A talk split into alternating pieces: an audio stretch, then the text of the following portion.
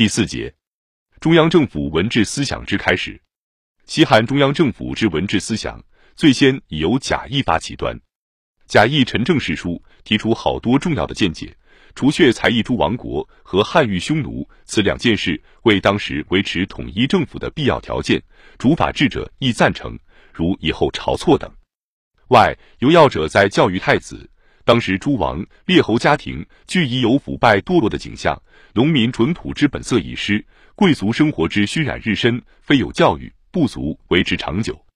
尊礼大臣，农民政府之好处在真朴，坏处在无礼貌。可爱处在皇帝。宰相如家人，其弊处则皇帝待宰相如奴仆。阐扬文教，皇老清静无为，仅足暂度一时。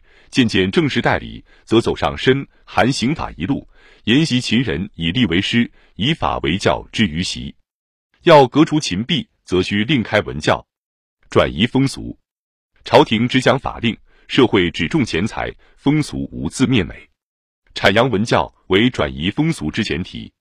此诸点均针对当时病象，其议论渐渐从法律刑赏转道理乐教化。此即由申韩转入儒家，亦即由王秦转而为三代之龙，即由百家法后转入六经法先王也。以后之复古更化，贾谊已开启先声。贾谊虽以洛阳少年为将，冠功臣所议，然贾谊的主张一一为汉廷所采用。汉文虽极赏贾谊，然其实内则功臣元老。